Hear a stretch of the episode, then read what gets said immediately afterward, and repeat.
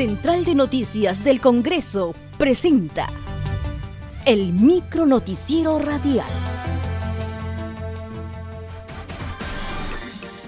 ¿Cómo están? Les saluda Ney Suceda. Hoy es viernes 15 de mayo y esas son las principales noticias del Congreso de la República.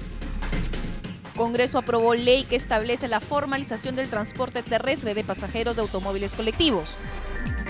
El presidente de la Comisión de Transportes, Luis Simeón Hurtado, sustentó el nuevo texto sustitutorio que modifica la Ley 28972 que formaliza los automóviles colectivos. El nuevo texto incluye los vehículos M1 y M2 para que brinden los servicios de transporte terrestre a las zonas rurales y urbanas. El texto incluye que la Sutran actualiza, administra y publica registro oficial de empresas que presten el servicio de transportes Además, indica que la Sutran o la que haga sus veces en el ámbito regional y local implemente los mecanismos de vigilancia y control electrónico. Finalmente, contempla una disposición transitoria para que este tipo de servicio también cumplan los protocolos sanitarios emitidos por el MINSA y el MTC para evitar el contagio del COVID-19.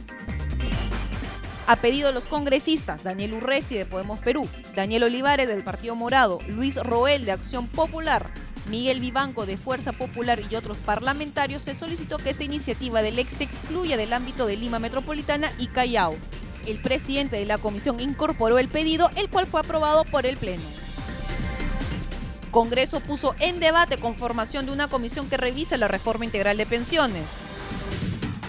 Las bancadas de Podemos Perú, Acción Popular, FREPAP, Somos Perú y Partido Morado presentaron mociones para la conformación de una comisión especial multipartidaria que proponga una iniciativa de ley de reforma integral de pensiones.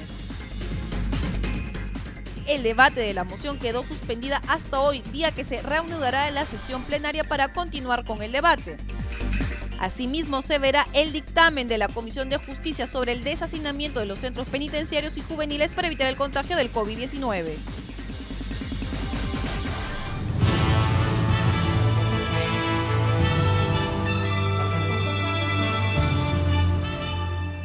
Hasta aquí, el micro noticiero radial de la Central de Noticias del Congreso.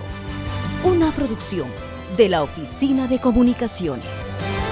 Visita nuestras redes sociales y página web www.congreso.gov.pe.